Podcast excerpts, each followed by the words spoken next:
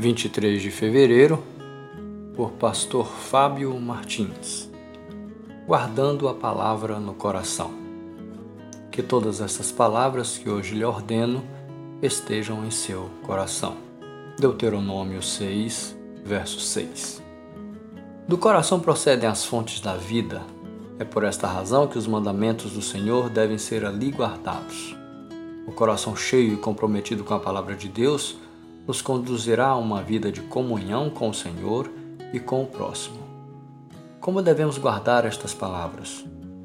As Escrituras sagradas devem ser por mim guardadas objetivamente. Diz o texto que todas estas palavras. É a palavra de Deus que deve ser guardada, e é isso porque ela é antídoto contra o pecado.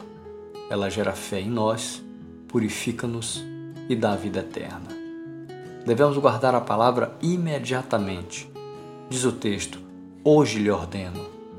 Não é uma decisão que devemos esperar, postergar, deixar para depois. É hoje. A decisão de um comprometimento imediato com as Escrituras há de garantir um futuro próspero e seguro. Por fim, devemos guardar esta preciosa palavra secretamente. Diz o texto: estejam no seu coração a razão é muito simples. É no fundo do nosso coração que efetuamos mudanças significativas na vida. Por ser de grande valor, a palavra precisa ser bem guardada, para não acontecer como na parábola do semeador, de as sementes se perderem pelo caminho. Guarde em seu coração o versículo de hoje, medite nele e compartilhe-o com alguém.